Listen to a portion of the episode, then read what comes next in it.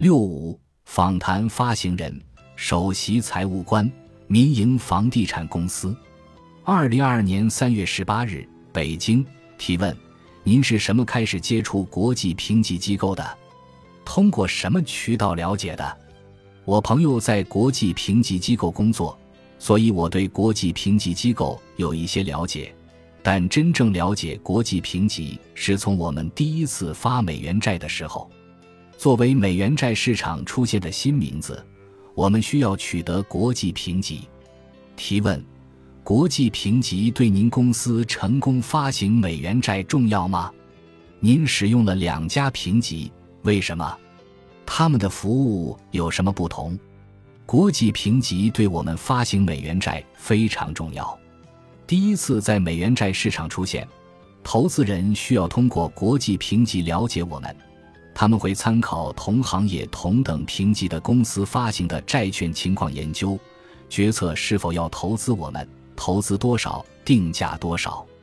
我们也很关注评级的稳定。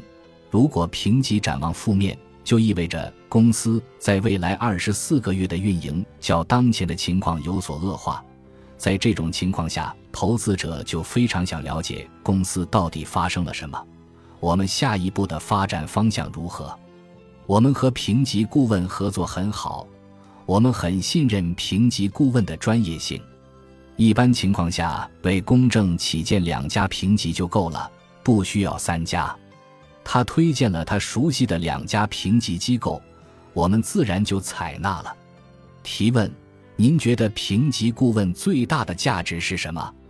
后来年度跟踪，您有使用评级顾问服务吗？我们和评级顾问合作很好，评级顾问不单在初始评级和我们合作，他们一直协助我们跟踪评级服务，还有后续发债评级服务等。评级顾问很了解评级机构的方法论，又熟悉我们公司情况，可以帮我们很好和评级机构沟通，让分析师全面了解我们公司的情况，使得和投资者的沟通及时有效。提问：您怎么看待评级选购这个问题？我们作为民营的开发商，不觉得有评级虚高问题。我们老板经常认为我们评级太低了，觉得国际评级机构里面的分析师不了解我们，希望我们能够多做评级机构的工作。我们知道国际评级机构有自己的方法论、自己的原则。如果不是公司规模或盈利水平有实质性的提高，评级结果不会按照我们的期望随意上调。提问：您怎么看待中资美元债市场？现在回想起来，恍如隔世。中资美元债市场曾经是我们这些民营开发商融资的一个主要战场，我们在这个市场认识了很多投资者。我还记得一位外资投资公司的老先生，非常典型的老派投资者。一开始对我们不了解，没投我们。我们坚持每次在香港路演都去见他，和他交流。最后，他也买了不少我们的债券。随着中资美元债的发展，市场上很多投资者对中资开发商的了解加深了。二零一七年前后可以说是民营开发商发债的黄金时代，我们也越来越受市场欢迎和投资者的信任。三年期限债券的融资成本从双位数下降到了单位数，基石投资者投资的金额也增大了很多。后来市场越来越浮躁，大家都急着加杠杆做大规模，很多创新，例如三百六十四天的债。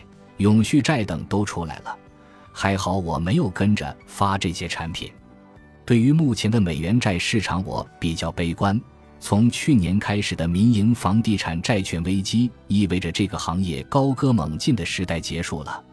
投资人不得不接受开发商把债券展期，因为即使到期了，他们也没办法再融资，哪里有资金还？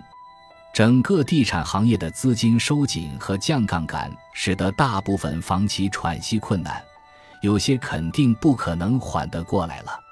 这番洗牌后，市场上幸存下来的，也就是国企背景的开发商和少数优质的民企开发商了。